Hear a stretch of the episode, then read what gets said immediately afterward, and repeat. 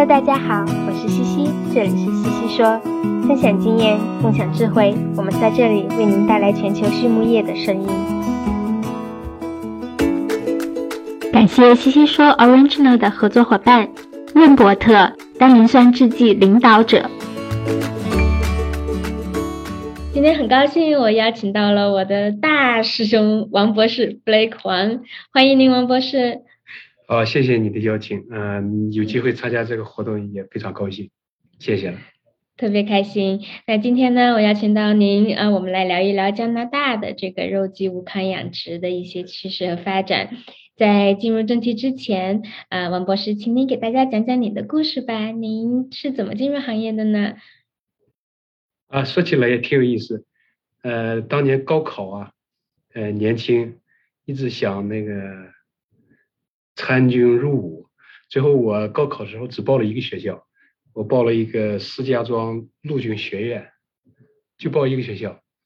呃，考完以后，我们老师一看我报了一个学校，就给我在那个这是个普通院校，在那个重点院校那个加了一个山西能源大学。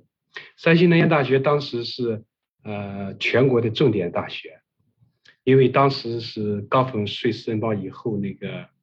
陈永贵还是副总理，当时他就是一个重点大学，所以我们老师班主任就给我看我那儿没报重点大学，他给我签了一个山西能源大学。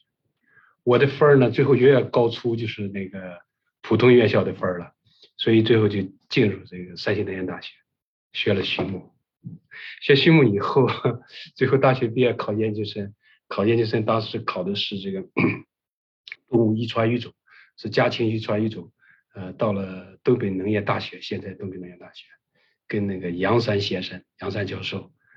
呃，做那个家禽育种。最后毕业以后呢，就出国留学，最后又学了营养，还有一段艰难的时间。嗯，毕业以后呢，大学就是研究生毕业以后，在美国来到加拿大做了一年博士后，然后在这个加拿大的一家这个火鸡的一个 vertical integrated 公司啊。加拿大最大的一个那个火鸡公司，就做了营养师。做营养师在这个地方，我干了这么几件事。一个就是当时他这个为啥要雇我呢？就是因为我是做的是蛋白质的评估。他们当时有一个大豆加工厂，要评估他这个大豆的质量，他认为它是很好的。结果我这实验做出来以后啊，它那个效果很差。这同时呢，一喂火鸡呢，效果也很差，证明我的结果是对的。最后呢。我就开始了对这个大豆加工厂的这个质量进行改造，改造那个也取得了一定的效果。另外呢，呃，我在这个公司当时呢，他那个呃火鸡的种鸡那个孵化率不高，孵化率不高呢，请了好多专家，一批一批专家从那个孵化厂啊到管理，一直到这个呃矿物质这些都都都调查了，都调查以后，这好几年都没有这个没有结果。当时呢，他也不是让我去，就是解决这个问题，因为他们觉得太难了。但是我呢，因为是个新毕业的，去了以后，我就收集了好多资料，呃，根据我收集的情况，我研究了每一种这个饲料原料，还有这个营养物质，最后我就提出一个方案，说是这个原因在于这个 corn oil，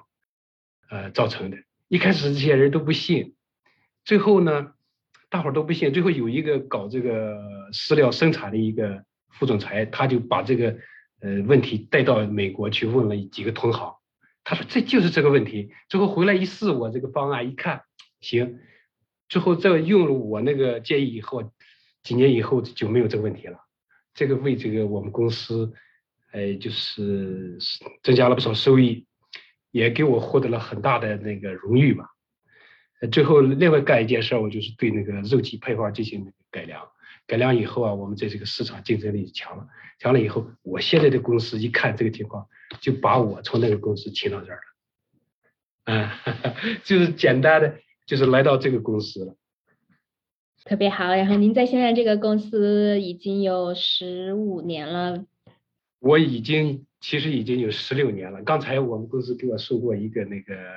一个卡，一个卡五百块钱的一个卡，这是我们十五年的一个。呃，纪念，呃，纪念五百块钱。哇，这十五年，这十五年当中啊，也做了一呃好多工作，就是能呃六年前吧，给我那个晋升成一个高级营养师，也是我们公司有史以来第一个，呃，第一个高级营养师，而且那个到现在为止都是唯一一个。哇，非常厉害！王博士有很多年的一线的经验。哎，我刚开始说是您是我的大师兄，是您在美国伊利诺伊大学嗯读家庭营养的时候，是 Dr. Carl Parsons 是您的导师，然后呃。多少年后啊，我也是十年前了，已经是我读 master 的时候，也是跟 Dr. Parsons 在一起读的，就做了很多原料这个分析的工作。那跟您的第一份工作也非常的相关。您提到 c l o n a m i l 我我硕士的时候也做过 c l o n a m i l 的评估，呃，很有意思。那行，王博士，您有这么多年丰富的一线经验，在而且呃主要都是在加拿大的这个饲料和养殖公司，您给大家讲讲加拿大的这个家禽行业或者是饲料行业。是一个什么样的一个一个呃格局吧？嗯，加加拿大这个它这个家禽啊，还有这个呃奶牛，它是配额制。这所谓配额制，就是相当于中国的计划经济。在六十年代的时候吧，它那个家禽生产过剩，最后好多都倒闭了。一九六六七年，六七年以后呢，就当时这些人就是所有的养殖户都聚在一起，它算一个民间组织，但是。有这个政府这个机构的一个职能，就大伙儿在一起就说是以后咱们就不能无限生扩张的生产，然后就是产生了这个配额制。到现在为止啊，就像肉鸡，它你要是买一个鸡的这一个配额，现在是一百五六十块钱才能有。所以呢，就是这个鸡肉这个生产多少，呃，由谁来生产，这是都是由这个行业协会来决定的。还有肉鸡、蛋鸡、火鸡都是这样，呃，这样的话呢，其实就像社会主义经济，这就是所有农民吧，他们的利益都得到保护了，没有过剩生产，也没有破产的。这是在这么这么多年来，呃，都听我们的前辈也是，他说当时只有一个破产，就说是呃，大家都能挣到钱，就是没有过剩生产，这就是呃加拿大这个。这个配额制度，呃，多少年来一直维持着，和这个美国啊还世贸谈判，最后，呃，大家都认为这个是不可能的，所以是一直在这么延续着。六一九六七年到现在为止，当时一个每一个鸡的最初的时候是两毛两毛五分钱一个一个鸡的配额需要，现在是一百三十块钱到一百五十块钱左右，一个蛋鸡是三百块钱。这么贵，对，呃，总的来说呢，加拿大的肉鸡这个平均消费也是每人是呃三十五公斤左右，肉鸡三十五公斤左右，因为它是个配额制，所以这个价钱也比较高，所以出口不太多，几乎是没啥出口，出口和进口的都是非常有限，这就是这个肉鸡三十五公斤，另外这个火鸡那个每人消费就是五公斤左右。那个蛋鸡呢，呃，二百四十多个鸡蛋左右，因为它是个配额制，所以呢，呃，你这一个鸡如果买买了配额了，你就可以让这个鸡长得好一些，所以最后就能那个利润就高。所以加拿大这个肉鸡是在这种情况下，它是这个追求单产。加拿大的蛋鸡产量吧，蛋鸡的产蛋率可以达到这个。三百一十五到三百二十，好多是三百三十枚蛋，就是单产这个蛋期，我现在特别记不清楚，就是三百三十枚蛋的这很多，就是因为它这个它这个配额制造成这个这个结果。肉鸡也一样，和这个美国的生产性能比呀，加拿大这个单产要比美国好不少。美国它这个肉鸡它是投入和产出去去进行计算的。就是在一顿鸡舍里头，我这个鸡舍多少钱？我投进多少鸡，然后我多少饲料，然后出来多少利润，它是这么计算。在加拿大，它是以这个一个鸡的配额，我能挣多少钱，所以它单产就比较高，比相对美国来说比较高。但是和中国是不在一个数量级上，因为和中国那个管理形式啊，比如说中国是网养啊还是笼养，呃，都都不一样。但是和美国相比呢，那就是比美国要是好不少。这就是这个肉鸡呃这个家禽行业。另外在这个饲料上头呢，饲料和这个肉鸡它不一样，饲料是几乎都是独立产业，就是大伙儿都是就是自由竞争，所以竞争就是非常激烈。嗯，饲料它是不仅是这个销售啊，不仅是这个饲料的生产性能，而也而且也关系到这个市场饲料公司这些营销了，营销和管理都有关系。呃，我们公司呢，应该说是在这个行业里头啊，是一个标杆儿。你看我十六年前刚来公司时候，我们公司是年产饲料是四十五万吨左右。呃，去年我刚才查了一下我那个表，去年是八十二万吨，翻了一番，在加拿大也算是可以算说是最大的一个饲料公司。另外，去年我们那个呃预混料呢是一万五千吨，一万五千吨，我刚才折合一下，如果算成这个缺价饲料的话，也相当于四十五万吨左右。呃，今年呢？就是前几年，九六年的时候，就是五六年前，我们新建了一个饲料车间。今年后半年，我们要又要开始新建一个新的饲料车间。这个饲料车间完工以后，我们这个就是全价料生产可以达到这个一百一十万吨左右，每年增增速都比较快。嗯，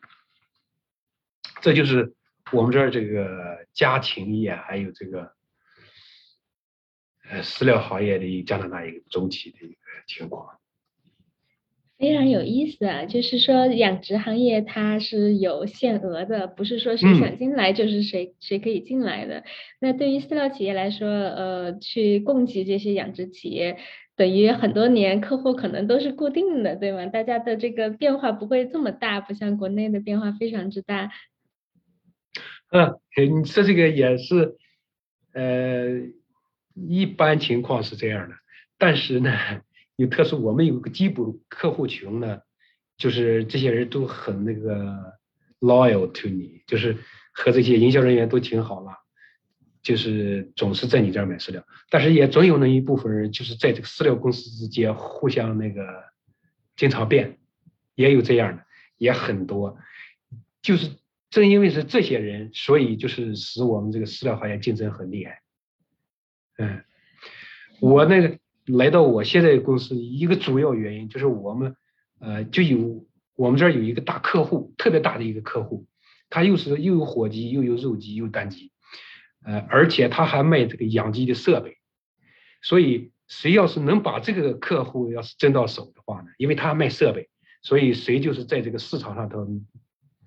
就占主导地位。我在那个第一个公司的时候，我们在那个。占的份额很大，占的份额很大。这我现在这个公司让挤掉以后啊，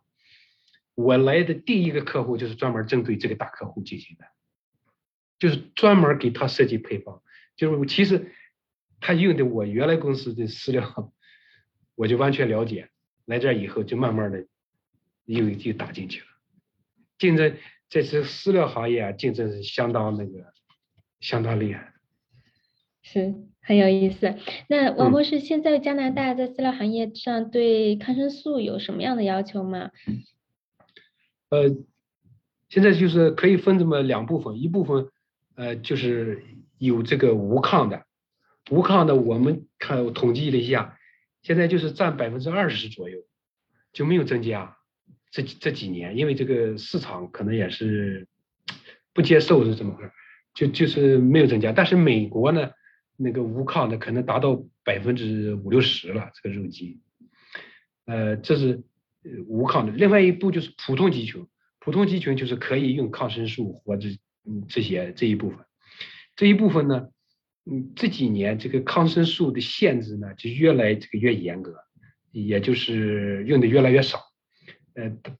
它这个普通鸡群那个呃可以用的药就说是就像这个秋虫类药啊，它是个。啊，化学的化学抗球虫像这尼卡巴嗪、二硝脱胺这些完全都可以用。另外就是离子载体型的球抗球虫药，呃，甲基盐霉素、莫能菌素还是盐霉菌、盐霉素，这都能用。但是就说这个抗生素这一部分呢，呃，杆菌肽作为预防的已经不能用了，现在作为预防能用的就是呃阿维拉霉素，还有黄霉素这两个可以用。这就是那个作为治疗的呢，可以用甘菌肽，但是现在也是用的越来越少了，就说是呃这一部分能占百分之七八十的生产。呃，能用治疗的还有一个一个药，就是这个复合磺胺嘧啶，这个药啊，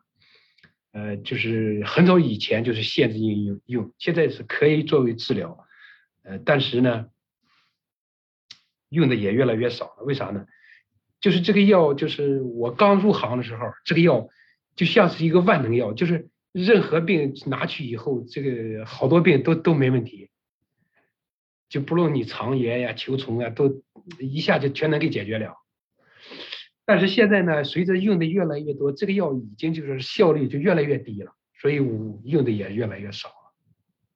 这就是这个医用药的情况。另外就说是这个，呃，还有一种情况就是，就像是我们给那个麦当劳生产的鸡，这是用 Cargo 给生产，呃，加急他们生产，他们用的就是限制，就是。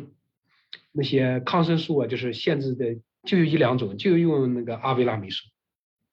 所以啊，它那个生产性能稍微低一些。嗯，不过这几年呢，就说是这个人们对这个无抗这一块啊，就是也越来掌握的也越来越多了。是，那也就是说加拿大。它不像国内一样是有严格的这个饲料禁抗，但是呢，根据客户的要求，根据市场的要求，还是有呃部分是无抗的这个形式。您说的百分之二十是肉鸡里面的全程无抗的这种是吗？不不仅仅是饲料。我说的就是，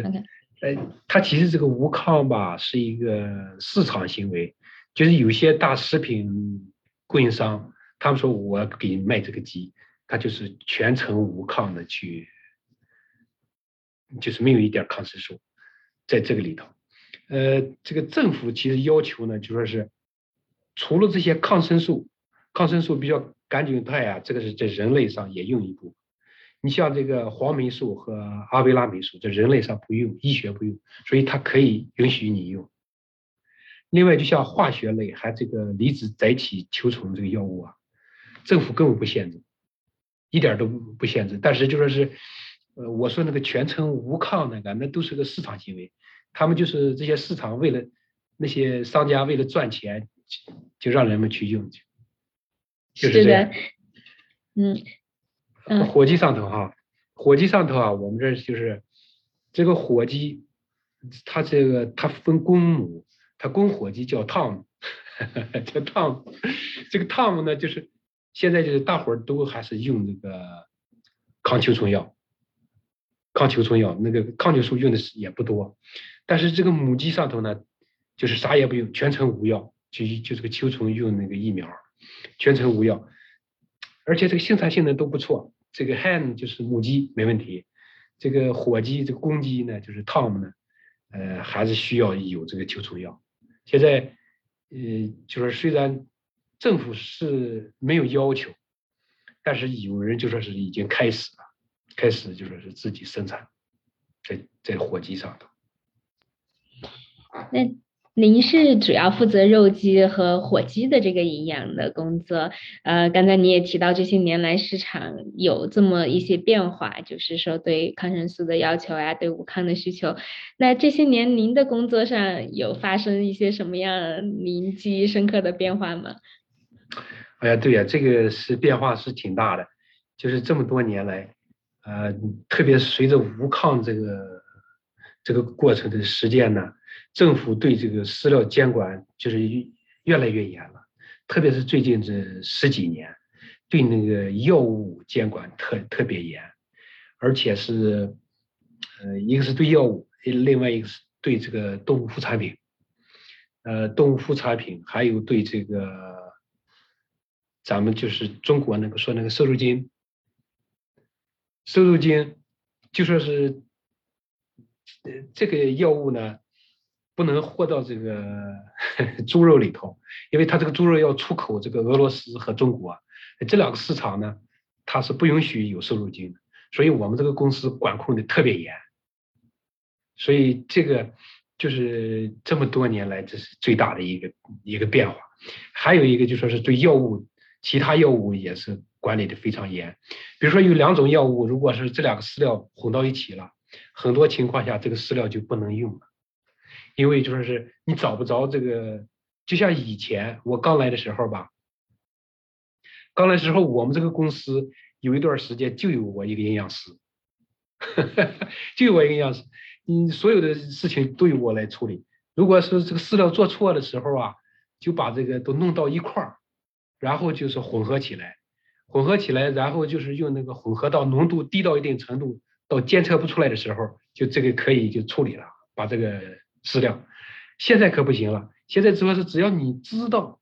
你知道你这个里头有这个东西，你就不能把它就是混到别的饲料里头去去用。你既然你知道了，你就是不论多低你都不能用。所以呢。我们现在这个浪费特别严重，有时候就是不是几千块钱，就是可能几万块钱这个饲，就这个饲料就不能再用了。就我觉得有时候觉得他这个很那个愚蠢这些东西，但是就像我们这样的大公司，作为一个个人一个雇员，你不会因为呃，就说你的你的 credit，你去为公司那点钱儿，把你自己的个人的 credit 就给输掉。所以说是啥事儿都是公事公办，多就是几万块钱，可能也就是一笔就过去了。我们现在这个浪费的很严重，我现在就是很多时间也都是花在这个学习这些条文啊、规定啊，有有些东西。今天早上那个我们那个人事部门来那个电子邮件，让我那个进行那个什么 training，就是这个新规定 training 签字儿。呃，就是这这些条文太，主要是他们是保证食品安全，呃，这个比较他们一些事情办的比较太讲规矩了，嗯，反正就是作为一个雇员，只能就是根据这个规矩办，不能因为就说是省了公司的钱自己犯错误，这个不值得。也就是营养师除了在这个专业知识上的呃把控，还必须得赶得上很多这个法规上的变化，然后呃要去严格的按照这个来做事情哈。Exactly, yes. 嗯，那那那嗯嗯，王博士，您的您您的饲料厂的无抗的饲料部分是不是也是呃占百分之二十左右呢？你们最开始做无抗饲料的时候，你觉得当时面临的最大的难题是什么呀？面临呃，当时做无抗吧，这最大的难题呢，就是呃，一开始有些生产生产户呢，把这个我们的饲料同一种饲料呃，给他们用，就是这鸡群的生产性能啊参差不齐，还有有的有的还可以，有的就是差的太厉害了，死亡率太高，有有的是在这个死亡率就是上升阶段，就比如说是啊。二十天左右，二十一天左右的时候，死亡率上升阶段，就是这个决定这个鸡群到底是用不用抗生素，就说是是这个是存在啊，还是继续往下走啊，还是这个就是停了，所以面临很多挑战，就是最呃最难的就说是这些个体户呢是参差不齐，呃，最后根据这些问题呢，我们。呃，这些这个营销人员就到这个现场就调查，就发现呢，有的就是因为这个当时说是密度太大，他们饲养的鸡群密度不能像那个普通肉鸡那样去饲养，呃，这是一个问题。有的就是说是，就是怀疑到可能是个水有问题，最后经过换水的确是提高了，呃，还有的就说是这个因为鸡群这个肠道健康有问题，这个调垫料偏湿。这就需要这个通风也得需要解决，所以呃，其实可以这么说，就是各种不同的这个营饲养户啊，就是最后可能有不同的问题，最后我们就是根据具体情况，这些营销人员都这个调查回来，然后大家在一起讨论，最后都都把这个现在就说是可以说是这个他们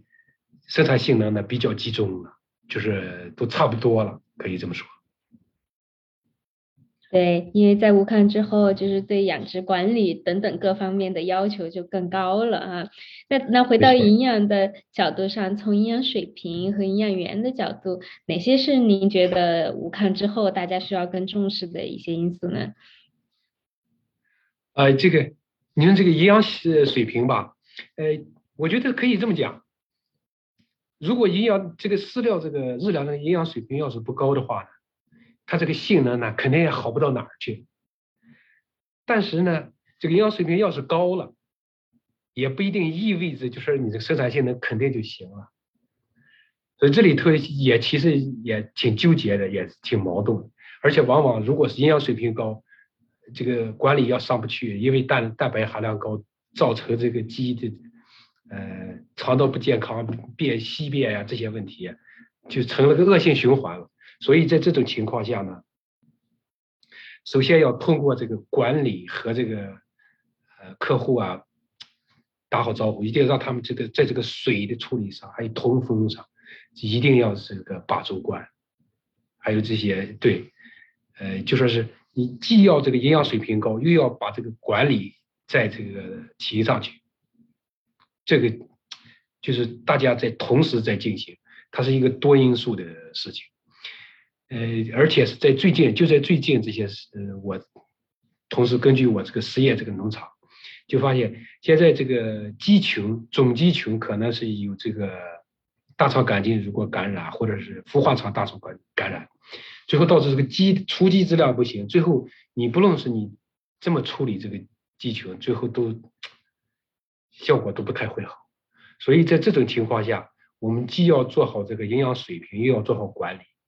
而且这个对这个雏鸡质量，我们现在体会就是越来越重要。还有一个就是在这个无抗这个过程当中，一个最重要的因素就是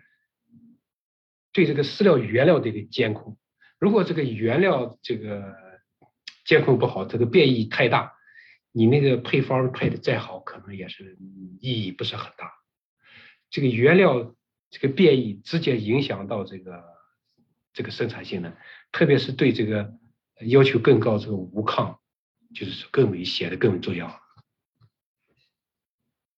那那你们是怎么做的呢？原料变异把控这一个方面？我们那个有好多原料啊，你就我们就直接就和这个用户，就是那个供应商，呃，他给我们供应，因为我们大，所以我们经常监测从这个水分啊，还有就像那个。呃，这个毒素啊，都进着监测，实时监测，所以这些供货商他们也也注意，这是第一个。第二是我们对这个产品，对产品也是总去测定。呃，还有一个就说，虽然这个原料也重要，还有我们对这个生产这个过程，你比如说那个秤啊，还有这些秤啊，还有这些整个流程都进行这个。经常去监控，你像我们加进的那个脂肪，到底加的够不够啊？经常去那个核对。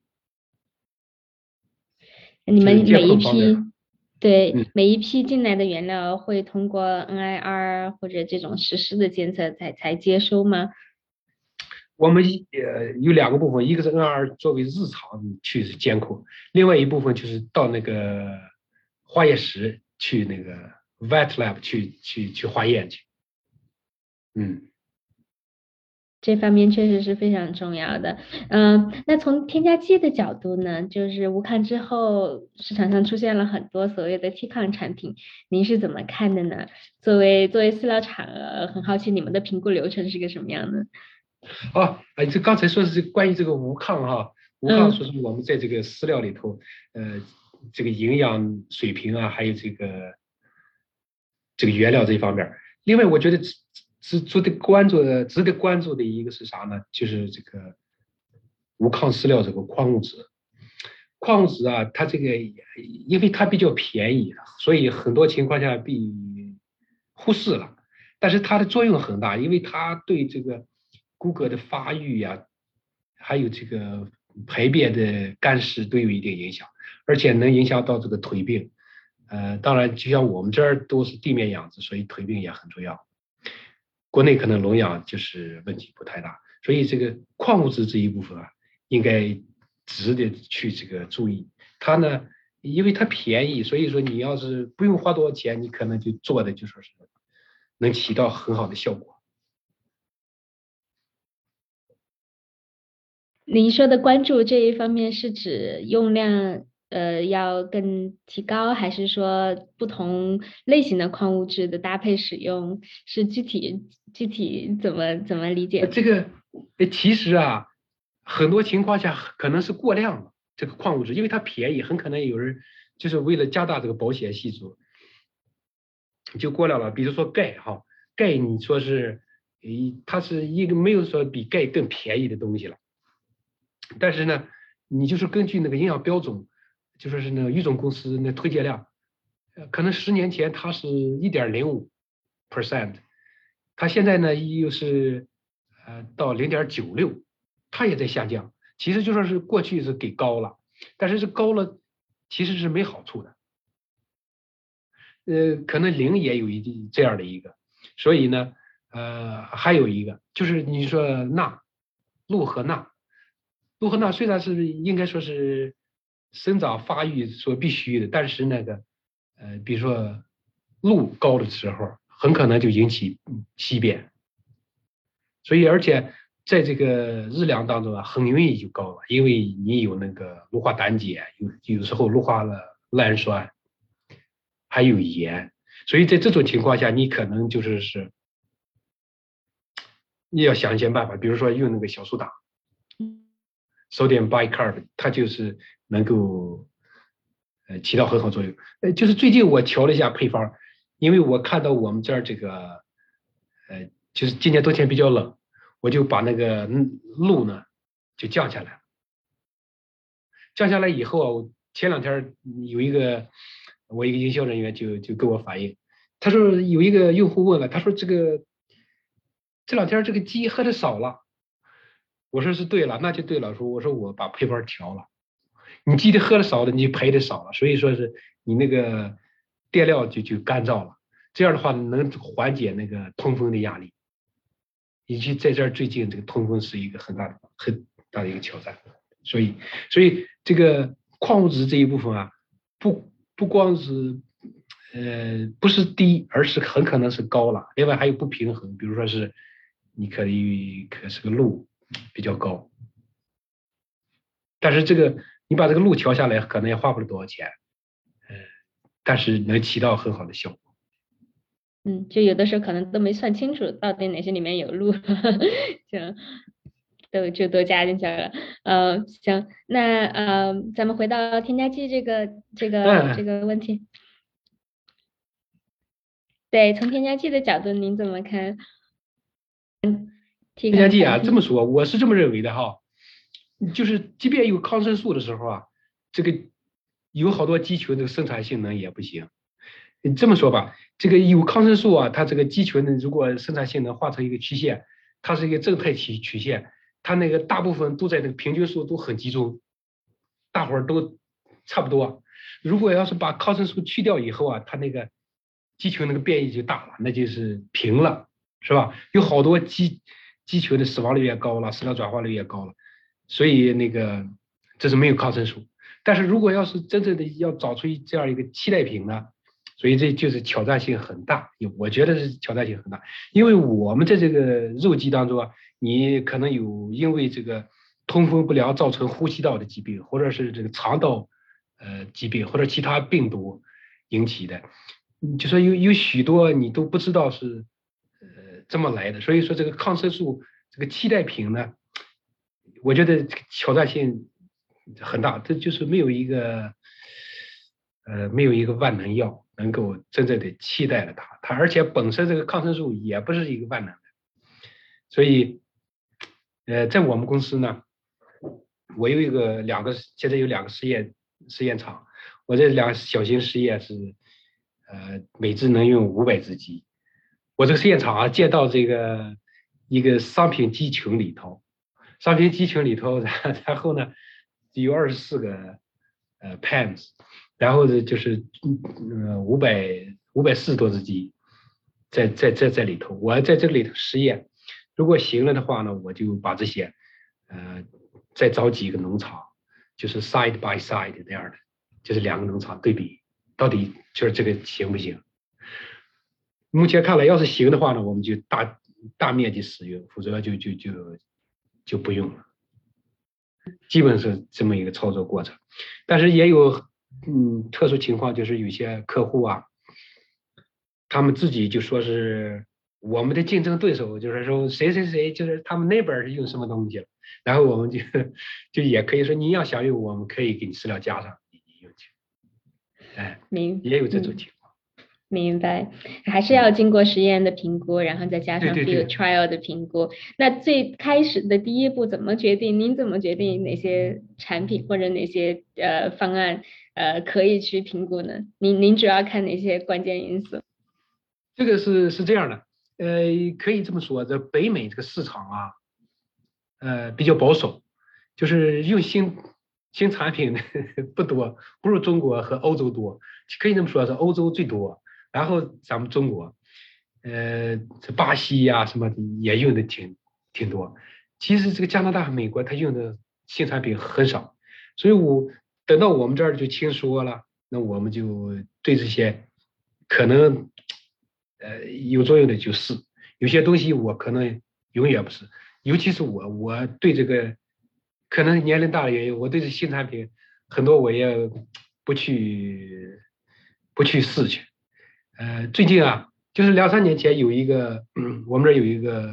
营销人员在我们当地，他卖东西，他告诉我，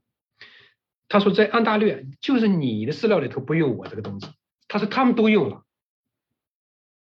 他他说，呃，所有安大略的饲料公司都用了，就你不用，我 我说我说你那个东西。我我觉得用了没啥大用，你说是什么东西啊？你前两天我那个 salesman 又又给我，就是我们的一个营销人员给我，他说是，呃，他想用，他这个他卖东西咋卖的？他就直接卖到客户那儿，让客户来找我们。我就说，你看他这个东西，它就是一个石灰石，它就是个 limestone，他注册就是个 limestone，他就要叫我往我们这儿卖。就说是安大略，就说就你不用，他们都用，因为那些小饲料公司啊，小饲料公司，他说是客户要用啥，他马上就就说是就用了，要不然他就他说你要不给我做，我就到别的去了。所以我们大饲料公司说你，嗯，你这个东西不 make sense，我们就不不用。对，呃，我就是给你举个例子，就说是我们要用的呢，也是经过先对这个市场调研。然后再选择说是哪些该用，哪些不该用。是，然后科学上也要能够能够就是讲得通这个 mechanism 哈，有有这个呃 support 才可以。从欧洲来好多东西吧，嗯，都是带有一种那个，有的东西是是可用的，有的东西就是纯粹就说是是个花架子，啥也没用。嗯，竞争太激烈了，添加剂行业。嗯，嗯，那呃，最后王博士，我想请教您两，就是一个问题吧，其实算是因为您在肉鸡和火鸡啊营养这个领域有这么多年一线的经验，想请您给大家分享一下，在加拿大或者在北美肉鸡和火鸡营养方面的一些最新进展或者趋势。哦，这个说这个肉鸡哈，肉鸡呢。呃，过去就是你看前，我刚开始上班的时候，美国和加拿大是一样的，那个肉鸡，它那个公母是分开养的，分开养的，这样的话呢，呃，这是以前，现在呢，越来越多的都是混在一起养，在这个呃混养，所以我们营养上头也就是适当的考虑，在这个营养浓度啊啥做一些调整，越来越多的就是导致这个这个混养，美国也一样。呃，另外一个呢，就是北美这个养鸡这个体重也是也是越来越大，和美加拿大、美国都一样，因为上市日龄不变，但是这个体体重就是越来越大了。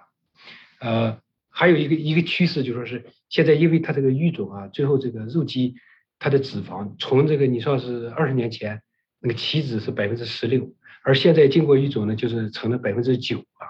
所以这个体重的下降呢，最后导导致这个能量呢啊要求也就下降了，所以呃同时呢，这就说明蛋白可能要求就是就要提高，这也也就是营养的一个很大的一个趋势。因为呃这这这个肉鸡上头啊。肉鸡上头这个肉质是个一大问题，北美可能是比这个欧洲啊，或者是这个中国都要严重，因为它这个鸡养的比较大。呃，火鸡呢也也是这样一个问题，火鸡就说是呃体重越来越大了，同样的日龄体重越来越大，所以这个日龄也减少了，饲料转化率也也变好了。但是在这个情条件下呢，有个问题就是。呃，火鸡这个一个特点就是腿病比较厉害，因为它那么大个体重，就凭两个腿，它要活到十五到二十周，像美国都是二十周，二十多公斤，所以那个腿病很厉害。所以这样的话呢，在营养上就做咋考虑呢？要对这个矿物质必须进行优化。所以你这个呃日粮饲料公司料好不好，很大程度上在你那个垫料那个是不是这儿反映出来的。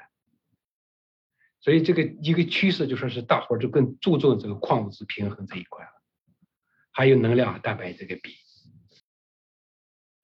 嗯，那好，今天我们聊了很多关于加拿大的家禽营养的一些呃这个话题，在咱们结束之前，王博士，您对咱们今天聊的话题还有没有什么想要补充的呢？或者什么想要告诉我们在国内的读者的呢？嗯。就是现在刚毕业的一些学生吗？指的是？嗯，对，就是咱们最后一个问题是，呃，就是对刚毕业的一些呃咱们的学生或者后浪们，你有什么建议？啊，呃，这么说吧，其实天生我材必有用。咱们这些人既然学了营养了，这些呃后起之秀，要要一定要学学好这些基本的知识。呃，如果是兴趣的，如果就要针对自己这个企业里头啊，这些实际生产问题，啊进行深入的去研究，深入广泛的研究。呃，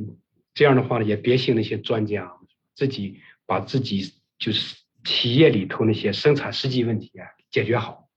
一定能能够啊有有所回报的。因为呢，咱们这些。新的人呢，他对这个当地的一些生产情况啊、原料啊，还有生产方式、疾病，都了解的比这些所谓的外边专家多，所以就更能够解决问题。